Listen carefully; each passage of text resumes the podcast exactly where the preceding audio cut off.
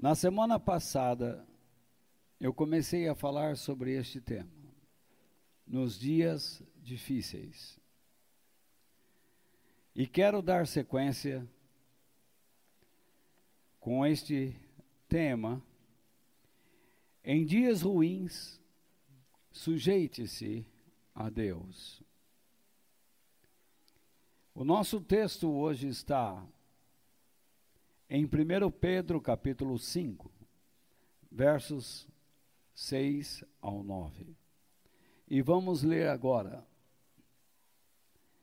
Portanto, sejam humildes, debaixo da poderosa mão de Deus, para que Ele os honre no tempo certo. Entreguem todas as suas preocupações a Deus, pois Ele cuida de vocês.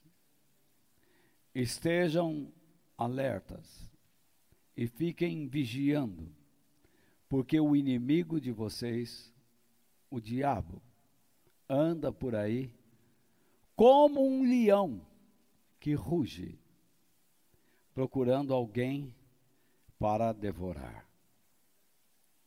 Fiquem firmes na fé e enfrentem o diabo, porque vocês sabem que no mundo inteiro os seus irmãos na fé estão passando pelos mesmos sofrimentos. 1 Pedro, capítulo 5, versos 6 ao 8. Dias e tempos ruins também acontecem na vida dos filhos de Deus. Esta é a minha proposta. Portanto, eles não estão isentos de infortúnios. Nós, irmãos, não estamos isentos de infortúnios. Cremos num Deus poderoso, mas Ele permite que nós passemos por infortúnios. Voltemos ao texto. Pensamentos positivos não aperfeiçoam a vida pois eles podem nos separar de Deus e nos tornar inúteis ao seu reino. Um breve comentário. O mundo de hoje desesperadamente se apega a pensamentos e mantras para tentar alcançar alguma coisa nesta vida, entre aspas, a felicidade e bens materiais. Porém, essas coisas não o aperfeiçoam, não aperfeiçoam seu caráter. Não faz com que aquilo que é bom exale transpareça através da sua vida. Simplesmente, esses tipos de coisa, o positivismo, os afastam de Deus. E é incrível como ainda dentro das igrejas, cristãos ainda falam dessa maneira. Você precisa ser mais positivo em Deus. Se você precisa ser mais positivo em Deus, é porque você está ensinando essa pessoa a desobedecê-lo. Porque andar com Deus não se trata de positivismo. Isso não existe. Ou você o obedece ou não. Continuando então, nos dias ruins, a nossa luta é travada em três áreas. contra a nossa ansiedade. O que, que é a ansiedade? Os nossos desejos, nossa preocupação, a nossa independência de Deus e o diabo. Três áreas: nossa ansiedade, nossa independência de Deus e o diabo. Essa luta exige que nos sujeitemos a Deus e para isso é necessário ter coragem. Coragem para nos sujeitarmos. Coragem para sermos humildes sob a sua mão poderosa. Jesus nunca escondeu de seus discípulos e seguidores, e no caso, nós, que neste mundo teríamos aflições. Mas ele nos orientou que tivéssemos bom ânimo, coragem, isto é, perseverança, coragem, e que seguíssemos, e que olhássemos, e que atentássemos ao seu exemplo. Ele disse: No mundo tereis aflições, mas tendes bom ânimo eu venci o mundo. A nossa coragem se baseia no quê? Na nossa humildade em observá-lo. Ele venceu o mundo. Como? Você não olha para Jesus nos evangelhos e o tempo todo ele está sai Satanás, sai Satanás, sai diabo, sai, como é ensinado nas igrejas por aí. Você não vence o diabo simplesmente repreendendo-o em nome de Jesus. Você expulsa o diabo da vida de outras pessoas em nome de Jesus. Mas você o vence por meio da sua permanência na fé, isto é, por meio de uma vida de fidelidade e obediência à palavra de Deus. Do contrário, você não vence. Jesus nunca omitiu aos seus discípulos que eles estariam então isentos de perdas e infortúnios.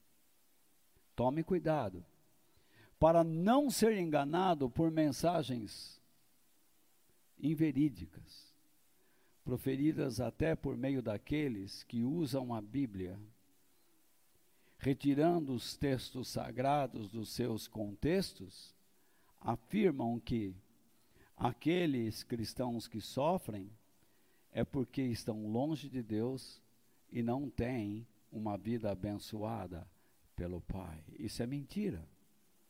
Porque todos nós passamos pelas aflições. Por quê? Se você ama a verdade e vive num mundo que ama a mentira, com toda certeza haverá um choque de crença, haverá um choque de opinião entre aqueles que estão na luz, que professam a luz, e aqueles que vivem na escuridão, que professam a mentira de que Deus não existe ou de que Deus não ensina as coisas como nós cremos, que as coisas não são como nós pensamos. Isso é uma inverdade, isso é inverídico. Jesus disse que o nosso proceder deve ser sim, sim ou não, não. O que passa disso é procedente do maligno. Então, nós precisamos ter um compromisso sério com Deus e não nos metermos nos enganos que nos são dados por meio desses discursos baratos que estão por aí. Vou colocar diante de vocês mais um texto. O poder de Deus na sua vida não se caracteriza pela quantidade de coisas que você possui ou consegue neste mundo, mas pela sua qualidade de vida. Aquele que está em Cristo é uma nova criatura. Isso é uma verdade. Quem está em Cristo é uma nova criatura. Por quê? Porque percebe-se claramente que as coisas velhas se passaram e eis que tudo se tornou novo. Significa o quê? Ele não vive mais pelos princípios de uma vida que se passou, mas ele vive a sua nova vida pelo poder daquele que está vivo dentro dele. Jesus foi claro ao ensinar seus discípulos que nós não deveríamos viver como os pagãos, mas que deveríamos colocar em primeiro lugar em nossas vidas o governo de Deus, a direção de Deus, a orientação, o reino de Deus. E crermos que as demais coisas, que aquilo que necessitamos para subsistirmos neste mundo, pelo fato de colocarmos em primeiro lugar o reino de Deus, as demais coisas seriam dadas. Neste momento de nossas vidas, onde nossas mentes estão constantemente, constantemente sendo bombardeadas pelo medo, precisamos ter coragem para colocarmos o reino de Deus em primeiro lugar e não o medo. É incrível. Mas outro dia eu estava andando em um supermercado, tomando todas as precauções. E uma senhora percebeu que eu estava me aproximando e ela desesperadamente se agarrou à gôndola. Eu quase perguntei para ela: por acaso eu me pareço a um vampiro? A um monstro? Mas respeitei, porque é assim que os seres humanos estão vivendo hoje. Eles são prisioneiros da psicologia do medo. Eles não vivem mais. O mundo Será diferente após esta pandemia? Será. Será sim. Alguns continuarão, ou muitos, continuarão escravizados pelo medo. E entre eles estarão muitos cristãos. Aquele desespero Hoje é o seu dia de morrer. Ou hoje é o dia de você matar alguém. Nós não duvidamos do perigo deste vírus que desconhecemos. E por isso nós tomamos precauções. Mas não podemos deixar de existir não podemos deixar de fazer o que é devido, o que é necessário. Ou seja, fazermos a obra de Deus. Não é por causa de uma pandemia que iremos nos esconder. que iremos ocultar aquilo que deve ser revelado, ou seja, a verdade, com todo o cuidado e precauções. Não podemos deixar de exibir a nossa fé em Cristo e de declarar que somos seguidores e discípulos daquele que morreu e ressuscitou ao terceiro dia. Continuando, lembre que é a sua qualidade de vida, tendo Cristo como exemplo, que o conduzirá à eternidade.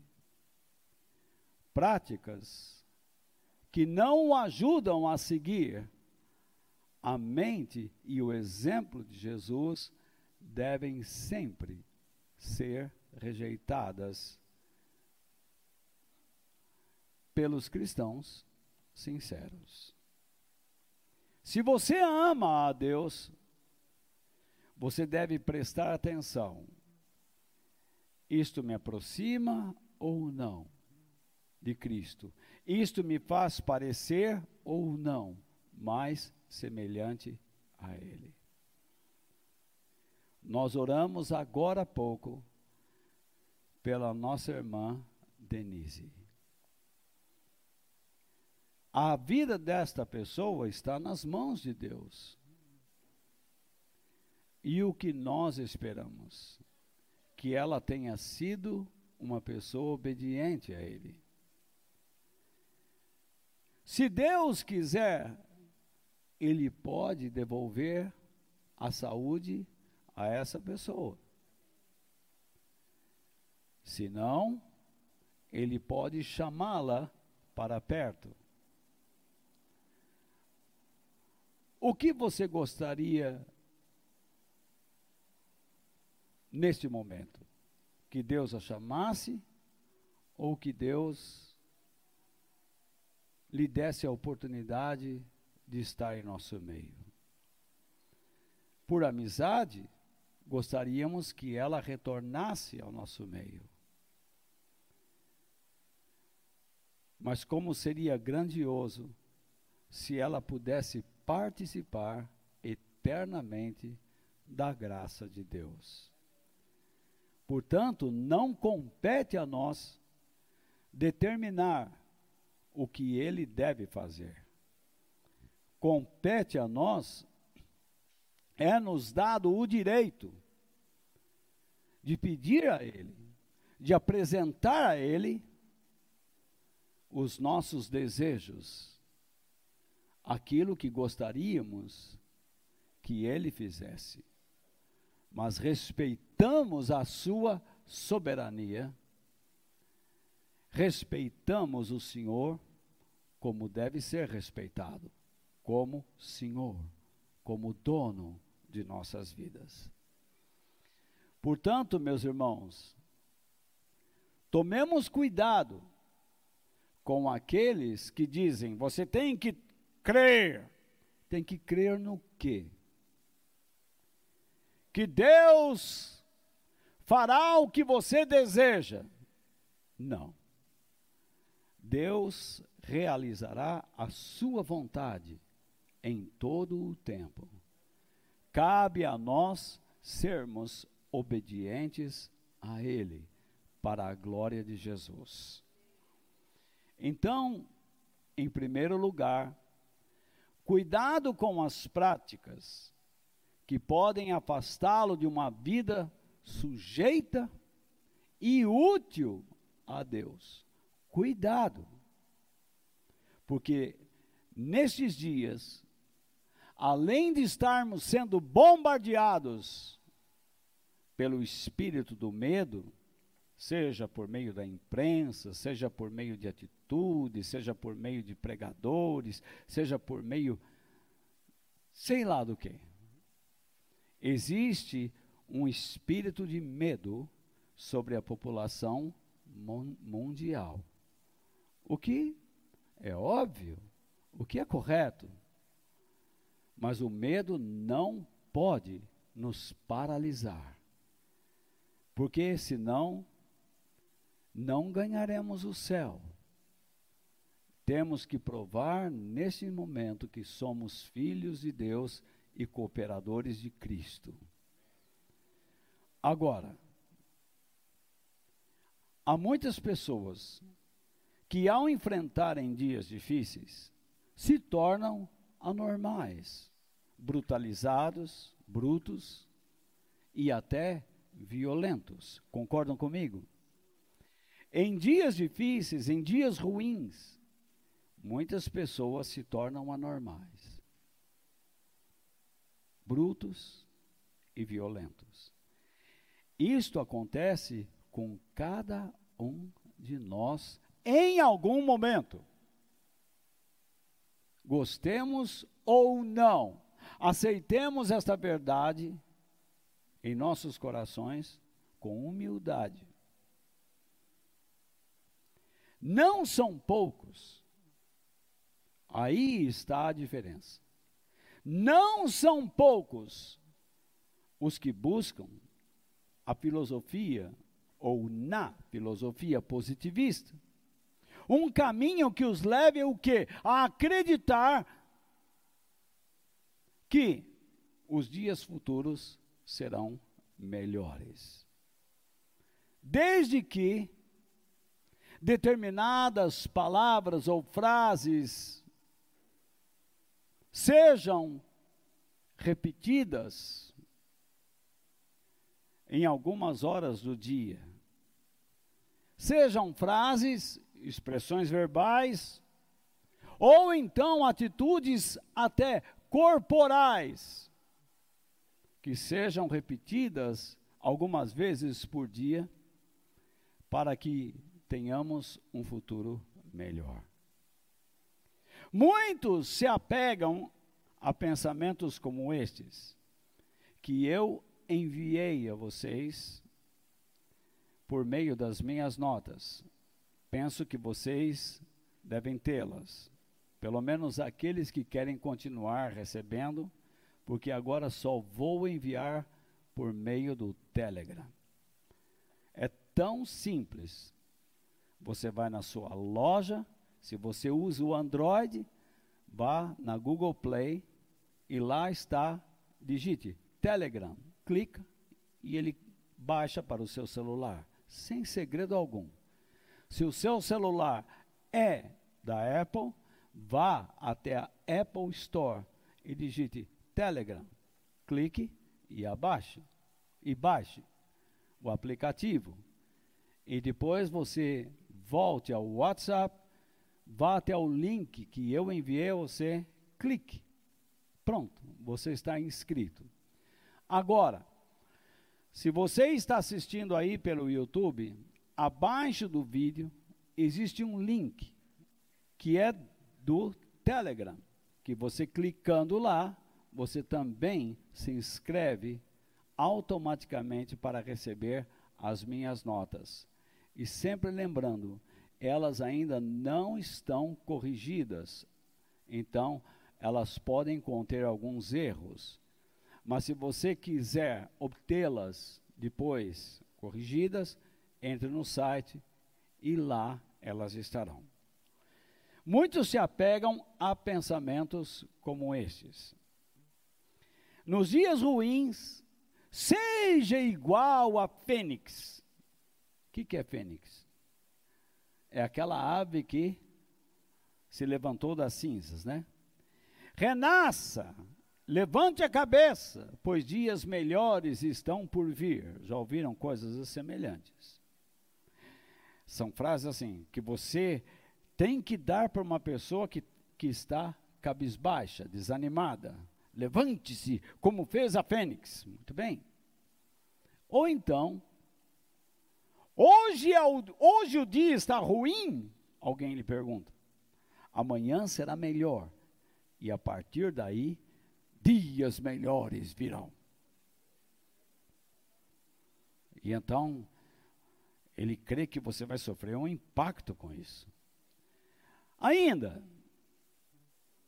você poderia dizer: Eu sou otimista e sempre espero pelo melhor, porque é assim que vive o otimista. Eu confio que saberei lidar com o pior, porque eu sou otimista. Mas eu não poderia deixar de passar este, que é antigo. Levante-se pela manhã e depois, no almoço, e depois, antes do, de dormir, repita sempre três vezes: Hei de vencer. Hei de vencer. Hei de vencer. Não é verdade isso? Nós fizemos isso. Ou então, quando você sair da cama, coloque o pé direito mas se você é canhoto, já é, segundo Marx, uma divisão de classes.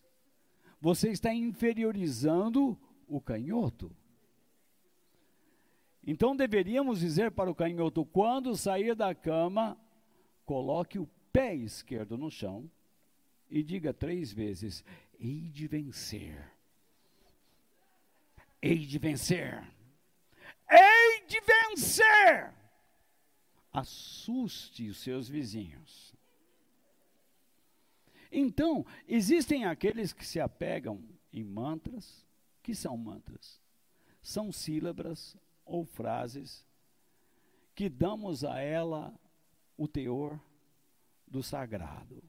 Atribuímos algum poder espiritual a essas frases ou sons Algumas pessoas, com todo respeito, dizem: um, um, um, um,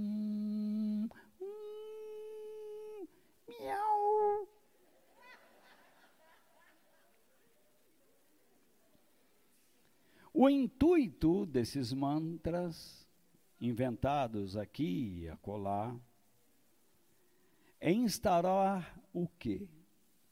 Positividade. E, consequentemente, a felicidade no seu dia a dia.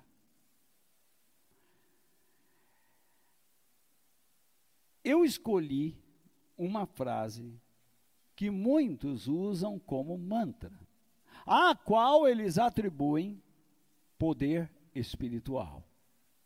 Eles dizem: Eu me amo.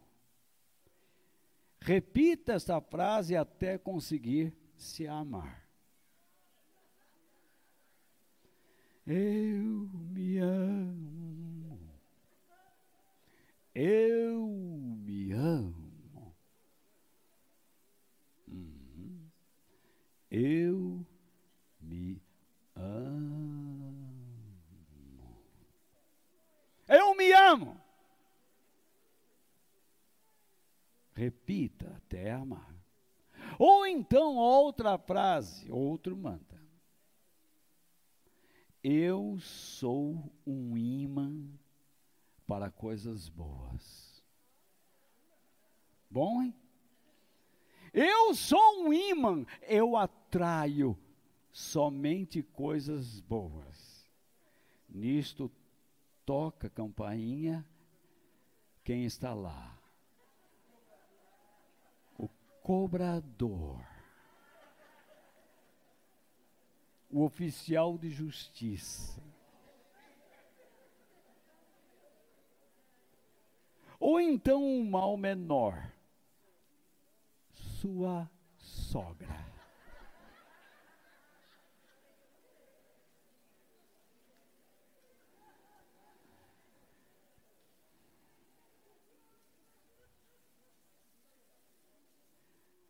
Então a pessoa que lhe diz o mantra, lhe diz: repita três vezes ao dia e coisas boas virão a você.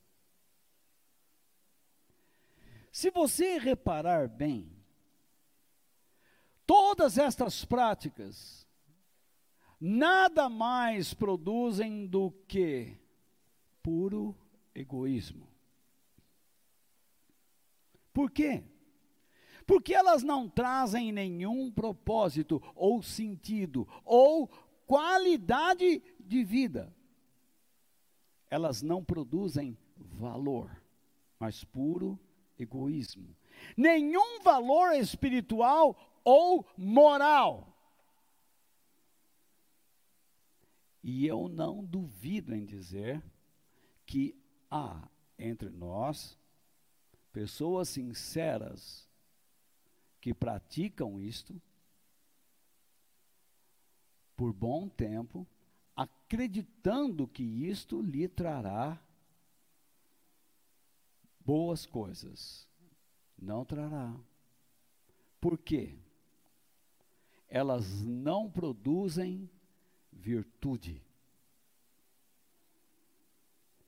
Nós precisamos hoje em dia de homens e mulheres virtuosas. Pessoas com valores espirituais e morais elevados, que nos sirvam de exemplo.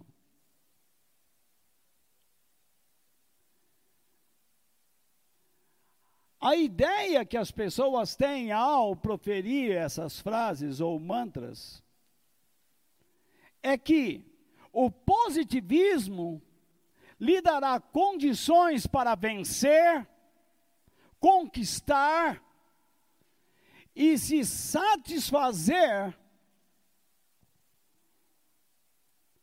com essas coisas. E isso a palavra de Deus diz que é puro egoísmo. E é nisto que eu creio. Mas nós estamos falando de pessoas que possivelmente não conhecem a fé. Entretanto, vou logo dizendo que até mesmo dentro das igrejas em nossos dias Nada é diferente. Vocês conhecem jargões gospel que andam por aí, que pairam por aí e que são citados. Por exemplo,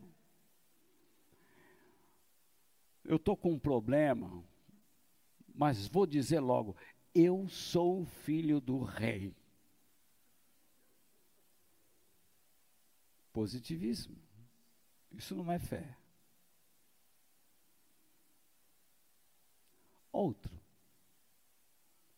Deus é por mim.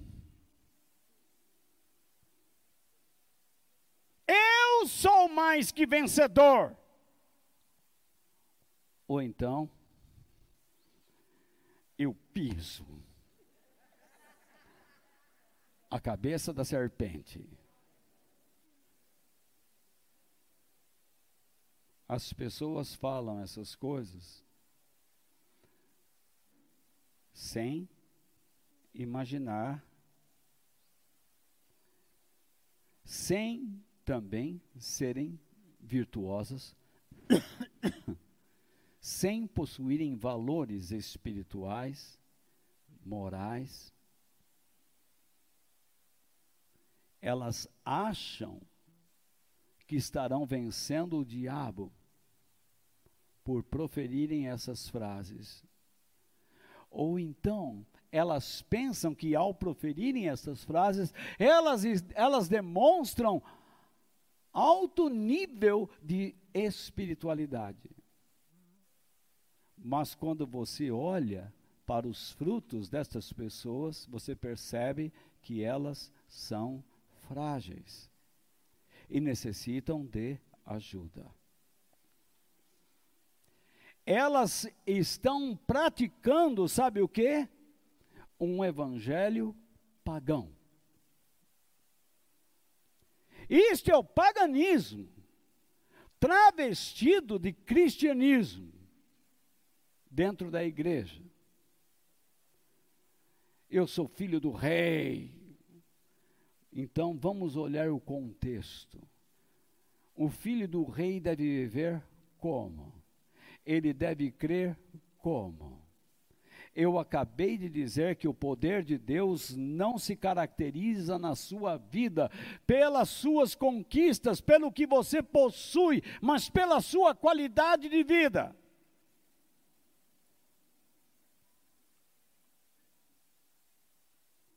Então o pregador vem e diz: se você não tem isso e aquilo, você não é abençoado por Deus.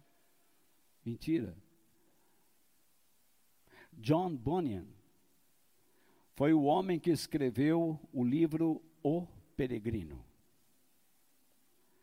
Ele todos os dias pregava o evangelho na praça daquela cidade e então os administradores da cidade disseram: se você continuar pregando Jesus aqui, nós o colocaremos na cadeia. E foi isso que fizeram. E mesmo dentro da cadeia, ele continuou a falar sobre Deus. E então os administradores resolveram calá-lo Colocaram sua esposa e a sua filha na praça, expuseram as duas e obrigaram que elas pedissem esmolas para sobreviver. Chegaram e disseram para ele: Nós vamos colocá-lo numa cela onde vocês, você poderá ver sua esposa e sua filha passando fome e pedindo esmola. Ele olhou pela janela e viu as duas. E eles então lhe disseram: John, se você parar de falar das coisas de Deus, você poderá voltar para casa e cuidar da sua família. E então ele respondeu: se vocês me colocarem na rua agora, eu vou correndo na direção delas, mas ali mesmo levantarei minha voz para falar de Jesus. Se nós ouvíssemos hoje em dia alguém falando isso, Claramente alguém apareceria ao lado deste homem e diria: Você está errado. Deus está te dando uma chance. A chance que Deus estava dando a John era que ele provasse ser um homem de Deus e pagasse o preço.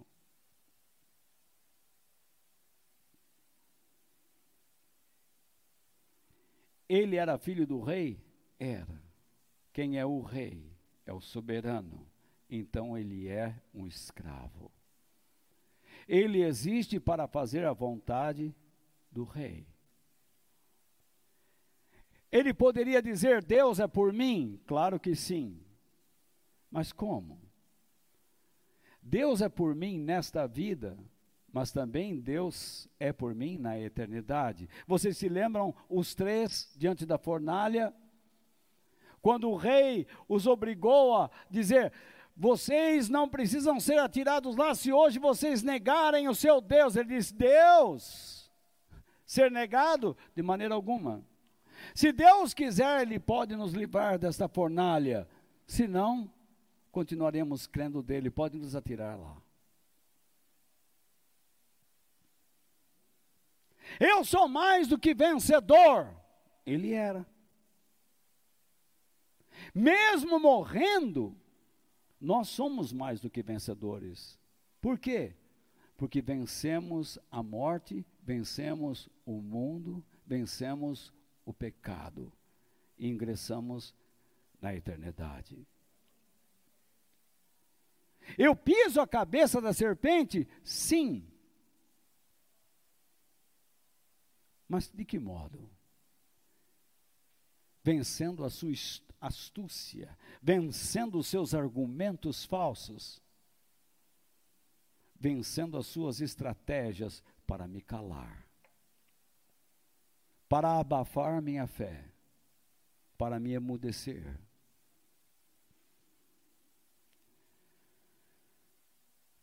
Sobre o que a sua vida se resume?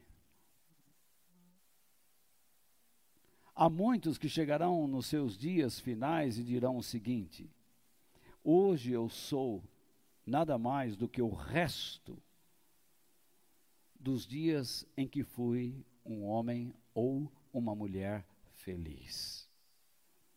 A vida passou e agora Sabe o que eu trago comigo? Apenas o gosto amargo do café. Tudo que me resta. Fui um homem ou uma mulher feliz. Mas agora eu só tenho o gosto amargo do cafezinho que tomei. Não tenho mais nada. Se hoje Deus falar com você, se Deus está falando com você todo este tempo, que o gosto da eternidade esteja no teu coração. Independente do momento em que você vive, não espere muito desta vida, mas espere o inimaginável de Deus. Os recursos que o ser humano emprega para sobrepujar sua infelicidade, suas preocupações, suas ansiedades e aflições são efêmeros, isto é, de curta duração. O ser humano tem se acostumado a viver sob o princípio das tentativas. E até muitos cristãos vivem assim. Quando dizem, eu fui pedir oração para o irmão, mas ele, a oração dele não funcionou, eu vou pedir para o outro lá, aquele ali tem oração forte. Aí chega a irmã, não vai naquele não, vem nesse daqui que você vai ver, ó, é o fino. A oração daquele irmão é o fino. Outros dizem assim: eu estava nesta igreja, mas aqui eu não recebo as bênçãos. Me falaram que naquela igreja ali, ó, da esquina, hum, ali chove benção.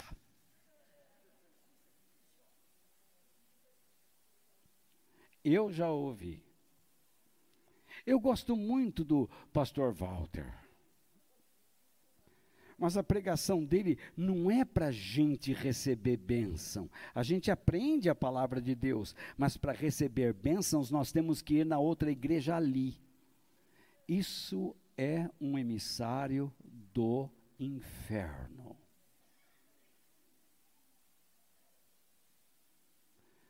Jesus disse: Buscai primeiro o reino de Deus e o modo de vida que o agrada e as demais coisas serão acrescentadas na sua vida. E olha o que esta pessoa está lhe dizendo. Ela está tentando lhe privar de aprender como você deve agradar a Deus. Dizendo que você deve buscar o que você precisa nesta terra. Jesus ensinou o contrário. Se você viver uma vida que agrada a Deus, não se preocupe, porque Deus cuida de você e dará à sua vida o que for necessário para você subsistir nesta terra. Se você é um empresário,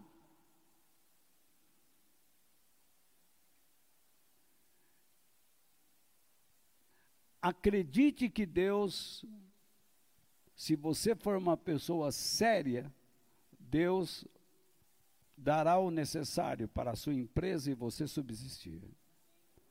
Pergunto: quem colocou esta empresa na sua mão? Foi Deus.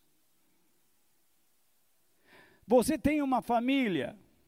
Quem formou esta família? Foi Deus. E qual é o seu papel em tudo isto? Ser um homem e uma mulher de Deus. Quem te deu este pai e mãe? Foi Deus. Seja um filho honesto, decente, que honra seu pai e sua mãe. E o Senhor aumentará os seus anos de vida. Você nasceu neste país. E aí você diz assim: eu sou cristão, mas eu vou sumir daqui. Peça orientação de Deus para fazer isso. Porque se você der um passo errado, você poderá ser muito feliz em outro país e perder a sua salvação. Até para mudar de um bairro ou de uma cidade. Você deve perguntar: que igreja eu vou estar? Eu vou interromper um processo de Deus na minha vida? É sério andar com Deus, não é brincadeira. Você foi trazido por Deus a este lugar. Aí você diz assim: aqui eu não recebo as bênçãos. Não, você não recebe aquilo que você quer, mas você está. Deus está procurando ensinar você a receber o que Ele quer lhe dar. E aí você assim, eu vou mudar de igreja. Você tem todo o direito. Mas ai de você se interromper um trabalho de Deus na sua vida, um processo. Você já leu aquilo que está escrito? A quem muito é dado, muito será exigido. Quando Deus me colocou como um pregador, alguém me apareceu e começou a dizer assim: você tem que dar ânimo às pessoas. Ânimo. Como assim? Você tem que fazer elas se levantar, se emocionar. Elas têm que acreditar que a vida será melhor. E no meio você coloca algumas coisas. Quer dizer, prega uma mentira usando um esqueletinho de verdade. Ou partes do esqueleto, partes da verdade como esqueleto. Então é uma mentira. E a destruição da verdade. Não é assim que funciona. Eu encontro pastores pregando assim: vocês ainda vão ver um grande avivamento. Não foi o que Jesus disse. Jesus disse que nos últimos dias a mentira, o crime, a maldade, rumores de guerras, guerras, doenças, epidemias, pestes. Ele nunca disse que iria ter um grande avivamento. Pelo contrário, a fé de muitos se esfriará, assim como o amor. Então, o que nós devemos fazer? Lutar para que isto não aconteça conosco. Não vai ter avivamento nenhum. Mas o evangelho será pregado no mundo inteiro? Sim. Mas não vai ter avivamento nenhum. O avivamento está na tua vida.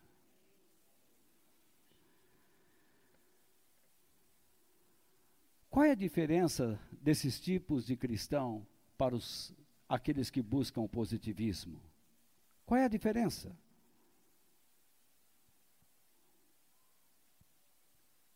O que ambos pretendem alcançar? Se não coisas terrenas. Eu vou numa igreja, vou entrar na corrente, na campanha, e eu vou receber. Uh, se vou! Hoje eu estou decidido, hein? Deus vai me dar. Inclusive, tinha uma igreja no norte ou nordeste que dizia: o nome, o nome da campanha é Colocando Deus na contra a parede. Esse era o nome da campanha. Colo Venha, coló, vamos entrar na campanha colocando Deus contra a parede. O seu marido está criando problemas, Deus contra a parede. Cadê Deus, meu marido? É agora, é hoje, hein? Você está doente, coloque Deus contra a parede. É hoje, Senhor. É hoje que a onça bebe água. É hoje que os pingos têm que estar sobre os is.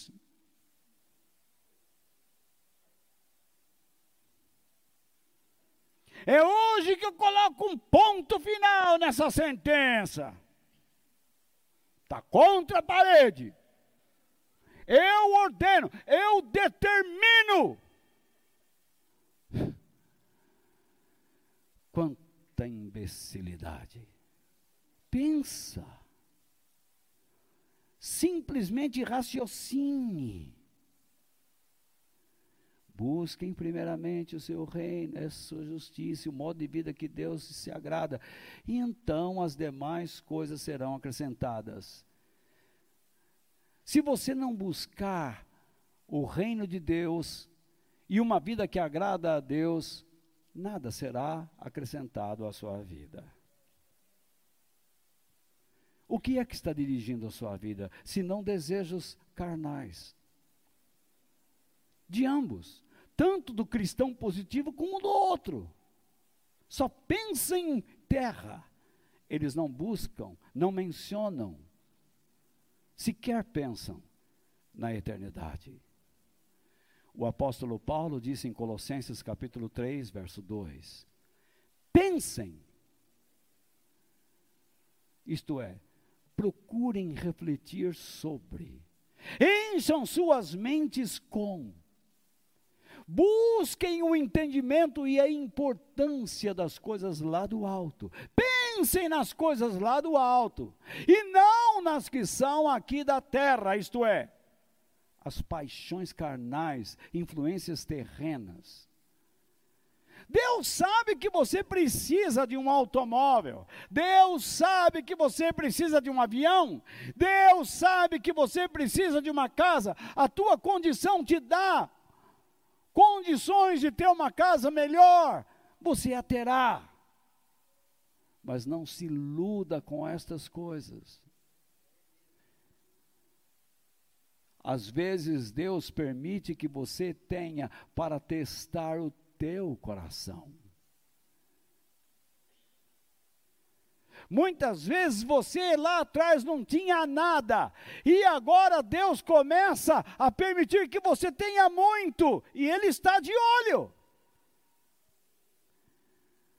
Há um dito, não é o Benedito, há um ditado: quem nunca comeu melado, quando come, se lambuza. E é sábio isso. Aprenda a viver com o que Deus te dá. O apóstolo Paulo,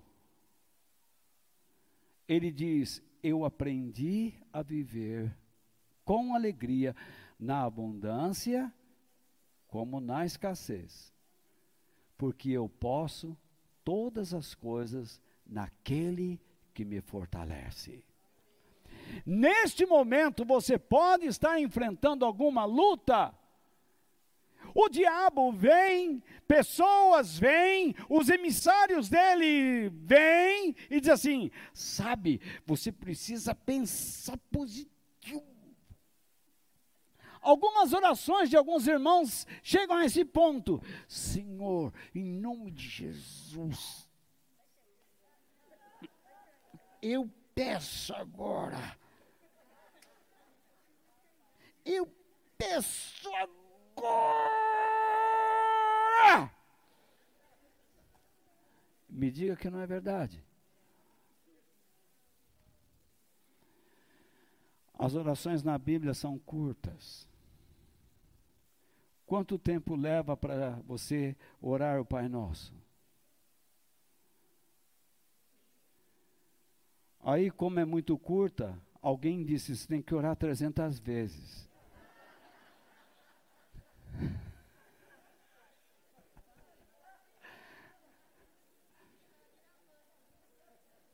Virou um mantra. Deus pense, analise, avalie sobre as qualidades, dos valores espirituais que estão preenchendo sua mente. O que é que está preenchendo sua mente?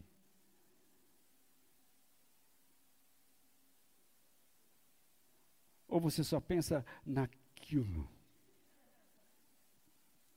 Você tem vivido de modo compassivo, tendo compaixão dos outros. Quem pratica esses mantras não está pensando em ninguém. Está pensando em si e, no máximo, na sua família ou nos seus filhos, se é uma mulher, talvez nem no marido. O Senhor, oh, abençoa a minha casa, não pelo meu marido, mas por mim, pelos meus filhos.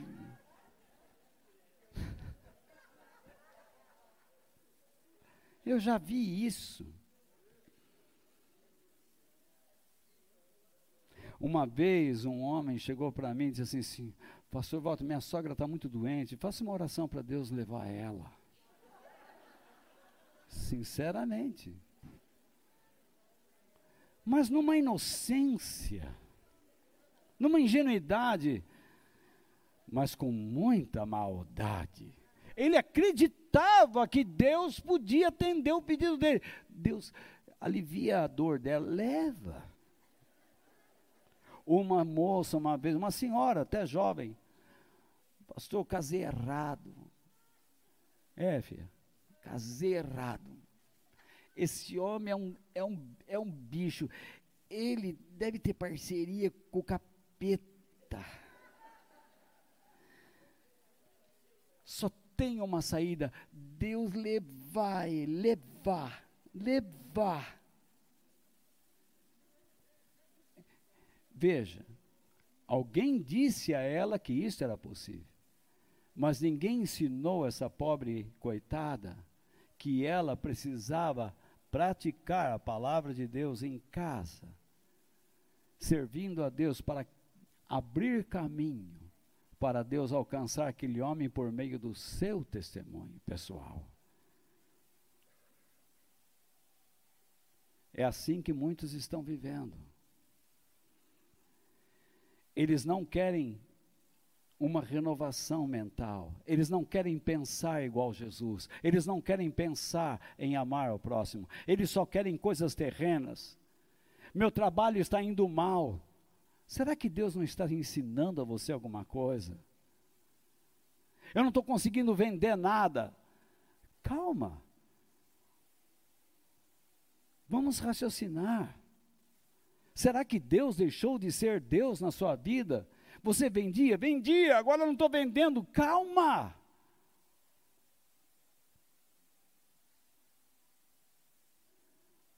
Alguns pastores estão fechando suas igrejas porque ninguém pôde ir, acabou a igreja. Eu fico pasmo ao ver a nossa igreja aqui. Eu não prometo nada a vocês neste mundo. Eu simplesmente falo a palavra de Deus e, e, e falo, e falo, e e e e. E, e ó, vocês estão aí. Incrível.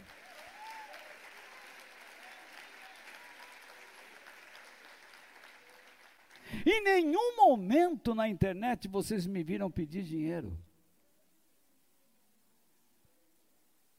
Eu nunca coloquei uma conta bancária nos GCs. Nunca. Lutamos sempre para falar das coisas de Deus a vocês.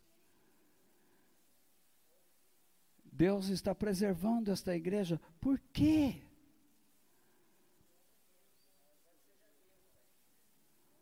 Alguma coisa existe nesse lugar de sobrenatural.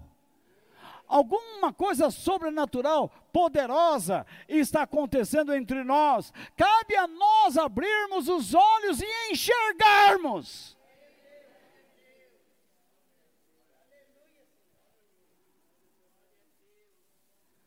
O diabo não está quieto. Ele está articulando estratégias para nos tirar da vida de comunhão com Deus. E uma das estratégias dele é dizer: Deus não vai te dar o que você quer, e então você se entristece. Mentira! Ao longo do meu ministério, eu dormi no chão, dormi em cama, dormi em palacetes, dormi em casebre. Tomei banho quente, tomei banho frio, fiquei sem tomar banho, tomei banho na praia, tomei banho em rio.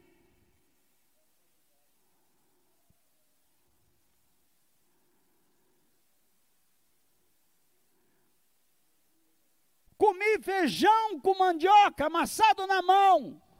Comi com garfo de prata.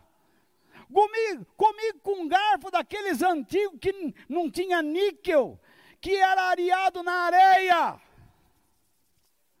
Que quando você põe na boca raspava e ia tirando a, a pele do lábio.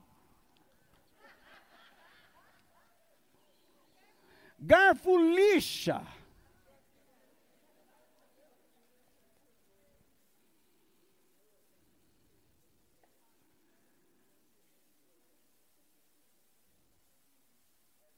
Eu teria muitas histórias para contar a vocês, mas vocês percebem, eu não fico falando da minha vida.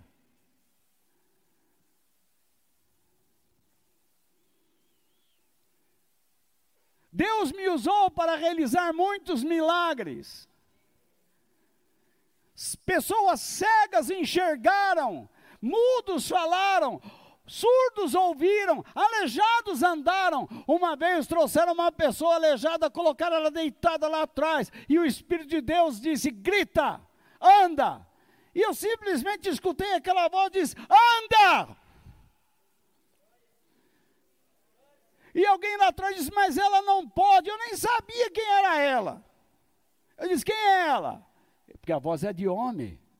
Quem é ela?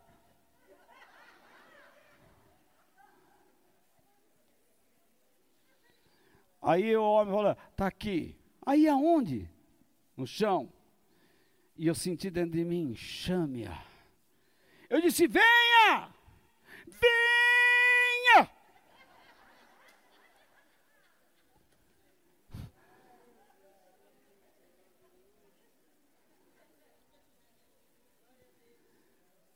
Aquela mulher, ela começou a movimentar o quadril ela se sentou, coisa que ela não fazia sozinha, e queriam ajudar. Não põe a mão, o Espírito de Deus vai levantá-la. Ela ficou de pé.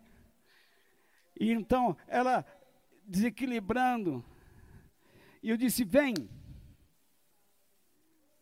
E o pessoal na igreja começou a desabar em lágrimas. E ela começou a andar, andar, devagarinho, com um bebê com a perna dura, andando. Ela não correu, não. Mas ela andou. A partir daquele dia, ela voltou a cozinhar, ela voltou a andar, ela voltou a ir ao portão, ela foi atrás da sua casa, onde tinha árvore, tinha pássaros. A partir daquele instante, ela foi firmando suas pernas, seus músculos, tomou seu netinho nos, no colo uma senhora uma vez chegou na igreja com uma criança de colo, cega, e disse: Meu filho não está enxergando. E eu orei: Enxerga! Enxerga! Em nome de Jesus! Eu, eu já estava até com dor no abdominal. E não acontecia nada. E a mulher falou, e a mulher falou assim: Não, deixa, pastor, deixa, deixa nada, tenha, vamos ter fé. Deixa, pastor, deixa. Outra hora, outra hora acontece. Eu naquela situação desesperado, enxerga!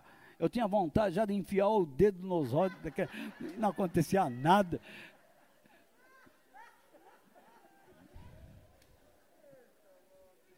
Mas sabe o que naquele instante, quando parou, já estava suando, suar. A cueca já estava molhada mesmo, assim, tá toda, a meia, andava com essa choque, choque, choque, choque. Não, não tinha mais jeito. eu simplesmente senti de Deus assim. Vá para casa, pega um lápis e põe na frente da criança. Eu disse, ó, pode parecer que eu estou errado, mas Deus não quer curar o teu filho aqui. Vai lá em casa, põe ele na cadeirinha, pega um lápis e coloca na frente dele. A mulher foi para casa desanimada, estava acreditando em nada. Quer saber? Nem eu.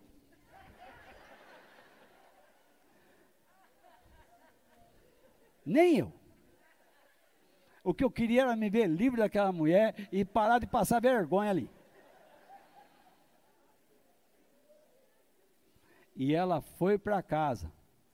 Chegou lá, ela tomou coragem e pegou o lápis. Ela sentiu assim: vou pegar o lápis. Pegou o lápis. Lá e pegou. Era vez da criança.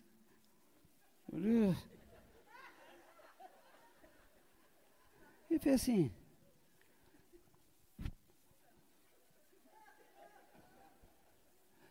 A criancinha fez assim. É.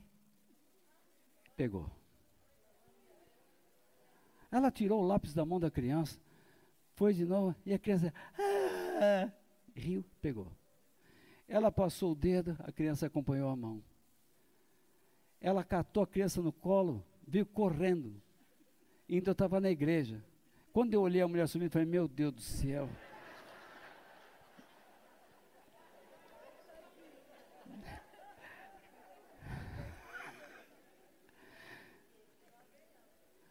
Tinha alguns irmãos lá, mas ela ela ria e ela chorava, ria e chorava. Ela, Meu filho está vendo, está enxergando.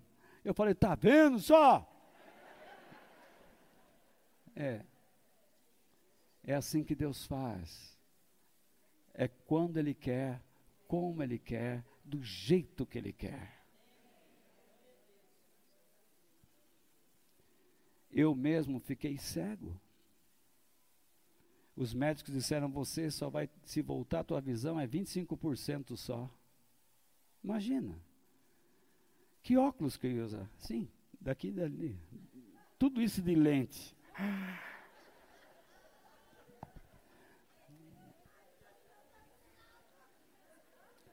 Eu dava aula, os alunos, eu pedia para eles lerem a apostila, o livro, e eu ia explicando. Um dia eu acordei, eu fui dormir e disse: Deus, é muito triste para mim ter que dar aula desse jeito, mas eu aceito a tua vontade. Se eu tiver que ficar cego, que eu fique, mas eu não, nunca vou querer deixar de servi-lo. Me dá um jeito de servir. Pela manhã, quando eu acordei, eu bati a mão do lado, estava a minha Bíblia, e sentia uma vontade de folhar, catei a Bíblia quando eu abri, eu estava lendo. Perfeito. São tantas histórias, mas muitas. E não é só aqui, não, em outros países também.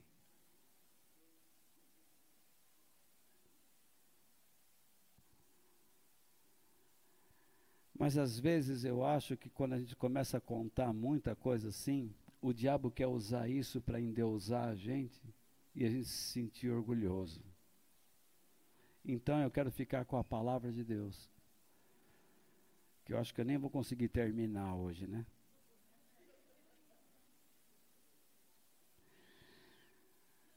Se sou eu que sei, eu vou terminar. Nós, por meio dessa renovação que sofremos de nossa mente, por meio de Cristo Jesus, passamos a conhecer o poder de Deus, suas intenções e o seu cuidado por nós. Por isso, leiamos o texto base e vamos terminar já já. Portanto, sejam humildes, olha lá, sejam humildes, debaixo da poderosa mão de Deus, para que Ele os honre no tempo certo.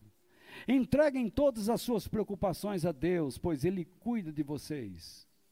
estejam alertas e fiquem vigiando, porque o inimigo de vocês, o diabo, anda por aí como um leão que ruge, procurando alguém para devorar. Fiquem firmes na fé e enfrentem o diabo, porque vocês sabem que no mundo inteiro seus irmãos na fé estão passando pelos mesmos sofrimentos. Sejam humildes. Com que finalidade? Para que Deus os honre. Se você não se submeter, não se sujeitar, como Deus vai honrar você? Entreguem suas preocupações, precisamos entender isso. Estejam alertas. Por quê? No meio disso tudo, vêm os emissários satânicos. Satanás vem, de algum jeito ou de outro ele vem. Então, fiquem firmes. Ele não está falando quando ele vier, sai, sai em nome de Jesus, sai em nome de Jesus, sai capeta. Qual é o teu nome? Tranca a rua? Sai, destranca tudo. Não, não fica firme na fé. Meu irmão, que nós nos sujeitemos à mão poderosa de Deus, o Todo-Poderoso. Foi com a sua mão que Deus tirou o povo de Israel da escravidão dos opressores egípcios. Foi com sua mão poderosa e o seu poder que Deus sustentou aquele povo. Ele abriu o mar vermelho, ele deu água num deserto árido, ele deu comida àquele povo, pão e carne em pleno deserto. Foi com o seu poder que ele liderou aquele povo em uma, em uma terra, num deserto do Sinai, onde não havia estrada. E muitas pessoas dizem: Isso é mentira, mentira. Pergunta para o povo de Israel. Por que aquela nação existe? Por que não conseguem acabar com ela? Ela está cercada inteiramente de inimigos e ninguém consegue destruir aquilo, porque Deus ainda preserva. Olhe para a sua vida. Alguém olha para você e diz assim: Eu não acredito que essa pessoa vai conseguir passar por tudo isso. Vai sim. Por quê? Tudo que Deus já fez na sua vida é real, é verdadeiro. E você chegou até aqui porque Deus te ajudou. E você chegou aqui porque Deus te ajudou. Isso significa que você já vai chegar mais longe.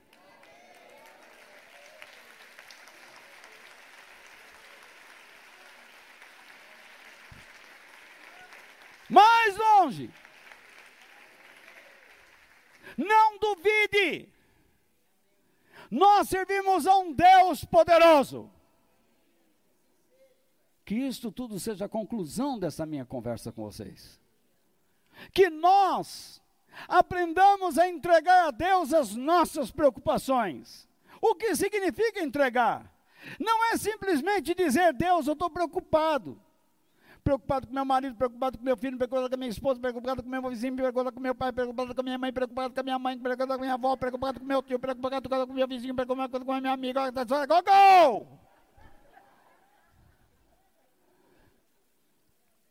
Não é ficar dizendo que é preocupado, não é ficar falando, porque tem muita gente que ora, pensa que oração é ficar assim, ó oh, Deus Todo-Poderoso, Criador dos céus e da terra, maravilhoso é o teu nome, Senhor, estou aqui agora na, na, na tua presença, Senhor, diante dos irmãos, com todo mundo aqui. Oh, Pai, oh, Deus, uh, eu agora não, não para de falar.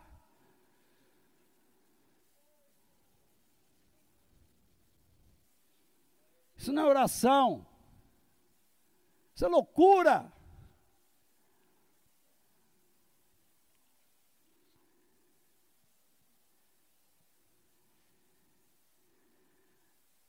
Entregar não é só ficar falando para Deus dos problemas. Entregar é apresentar a Deus, Deus, eu estou, meu coração está preocupado, não está dando certo algumas coisas para mim. Eu não sei o que fazer, mas eu estou colocando nas tuas mãos mas enquanto isso, eu vou estar praticando o que tenho aprendido na palavra de Deus. E ao longo do que você faz, como você trata sua esposa, seu filho, seu marido, suas pessoas, então você vai perceber como Deus vai falar com você. Deus vai começar a mostrar como você tem que agir. Por isso que está escrito nos Salmos: deleite-se no Senhor, e Ele atenderá aos desejos do seu coração. Entregue o seu caminho ao Senhor, confie nele e ele agirá. Quando eu encontro o pastor dizendo assim, oh, deleite no Senhor, e então ele satisfará os desejos do seu coração, o que, que as pessoas pensam? Opa, aquele carro que eu quero, Deus vai me dar. Opa, aquela menina que eu estou atrás, ela vem. Opa, aquele rapaz, opa, eu estou ficando para titio, mas Deus vai fazer eu casar. Opa!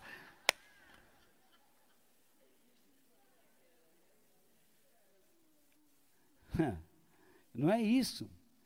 O que Deus nos dá é a direção, é, é, o conhecimento, a sabedoria, como você tem que agir dentro de uma situação. Você se torna uma pessoa diferente, digna, elevada. Você faz aquilo que a maioria não faz. E então, por isso que ele diz: entrega o teu caminho, entrega os seus dias, confia nele e ele vai agir por meio de você. E as pessoas notarão isso. E por fim, que nós sejamos vigilantes às astúcias do diabo por meio da palavra de Deus. Você quer buscar uma vida diferente? O mundo não vai melhorar, mas você pode melhorar. O mundo não vai experimentar felicidade nenhuma, só tristeza, mas você, o contrário, pode ser feliz servindo a Deus. Feliz é o homem que tem sede e fome de fazer a vontade de Deus, porque Deus o deixará completamente satisfeito. Se fosse antigamente eu tivesse força, vocês veriam eu pregando isso daqui, quase pulando de lá para cá, que nem um, um doido. Mas se eu fizer uns três passos para cá, três passos para lá, hoje eu caio duro aí mas o meu coração ainda explode. A minha alma quer saltar para fora. Eu sou um homem feliz com Deus, gente. Às vezes eu reclamo de algumas coisas, mas eu paro e meu Deus, o que o Senhor fala comigo, olha a cura que Ele me deu. Eu nem pedi nada, viu? Eu não pedi nada, não. Pedi, Denise? Fala a verdade. Ela até queria que eu morresse, não foi verdade, Denise? Ah. Não pedi nada não. E Deus resolve. Dar, mais um pouco de vida para esse sujeito aí. Deixa ele infernizar mais também. Nós temos que ser vigilantes. Vigilantes com o diabo? Sim. Mas como que você vigia o trabalho do diabo se você não o conhece? Como é que você conhece o trabalho do diabo? Pelo teu conhecimento da Bíblia. Se você não conhece a Bíblia, você não entende como é que ele age. Você nunca saberá. Então você tem que agir segundo os princípios da palavra de Deus e você vai perceber aqueles que tentam atrapalhar. Todas as vezes que eu estou ensinando algo e vem alguém e começa a falar assim, ah, não é bem assim, não é bem assim, eu já percebo logo o trabalho do diabo. Porque eu estudei aquela verdade, como não é bem assim? Está escrito. Eu comparei textos com textos, com textos, com textos, o texto nos seus contextos, e nada pode mudar aquilo. E aí vem uma pessoa dizendo: não, não é assim. Meu irmão, o diabo ele urra como um leão. Assim como o cão que late, ele não late por valentia, mas ele late por medo. O cachorro olha para você, olha para o Celino, Celino.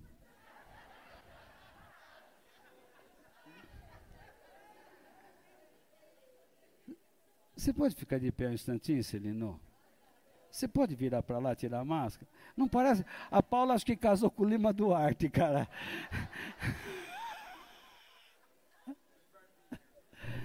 Parece o Lima Duarte, né? Mas veja bem. Sabe, só falta raspar a cabeça. Mas tá ruim, Silvio, está péssimo, né? Mas, mas vamos lá. Mas veja bem. Que, que eu estava falando agora? Oh, O cachorro, você vai, você entra assim, uma pessoa dessa, por exemplo, entra lá no quintal, o cachorro olha para isso aí e vê o quê? O cachorro vai falar, meu Deus do céu. Não, o cachorro vai latir. Ele fica com, ele fica com medo. E ele, o cachorro late, uau, uau, uau, e dá um passo para trás, avisa, até que ele percebe que pode avançar. Mas o latido inicial não tem nada de valentia, é medo. O diabo olha para nós, ele grita, mas ele não ataca. Porque nós temos autoridade sobre ele. Mas ele urra. Mas aqueles que são fracos na palavra de Deus saem correndo. Esses daí caem nas garras dele. Eu nunca canso de falar. Vamos aprender a palavra de Deus. Se ficar em casa lá com medo, joga água, álcool nas paredes. Use nas mãos, proteja, mas não fica pensando que você colocando álcool no volante do carro, no carro, eu te batizo com álcool. Não, isso não vai resolver. Vamos encher lá e batizar. Entra, quando você chega em casa, tira a roupa no prédio, põe uma bacia de álcool, senta dentro. E aí, lembra na roça o bacião? Lembra, lembra, bacião? Ah, lembra, lembra, aquele bacião, tomar banho no bacião. Esquentava água no fogão a lenha, depois despejava aquela que você põe o pé, na, ah, queimava o pé, tira lá, né? Aí sentava no bacião e lavava primeiro. É, é. Aí, era uma festa, uma coisa de louco, hein? Maravilhoso. Vocês não viram nada, rapaz. Não viram nada. Então, vamos lutar. Vamos ser homens e mulheres de Deus. Esse mundo não mudará, mas a sua vida pode mudar. Esse mundo nunca será feliz, mas você pode ser feliz. E depois de tanto falar, porque parece que hoje eu vim inspirado, deu tanto problema para eu chegar aqui hoje, viu? Que eu pensei que eu não ia pensar, eu, eu pensei que eu não poderia compartilhar com vocês hoje. Mas vim com fé e caridade. Dei a saída e fui para o gol driblar um driblador, olha lá, e estamos caminhando. Você pode ser uma pessoa diferente. Você pode ser feliz. Você pode ser abençoado. Lembre-se, 1 João 2,17 diz: O mundo e a sua cubi, cobiça passam, mas, mas, aquele que faz a vontade de Deus permanece para sempre. Que Deus nos abençoe. Aleluia. Amém.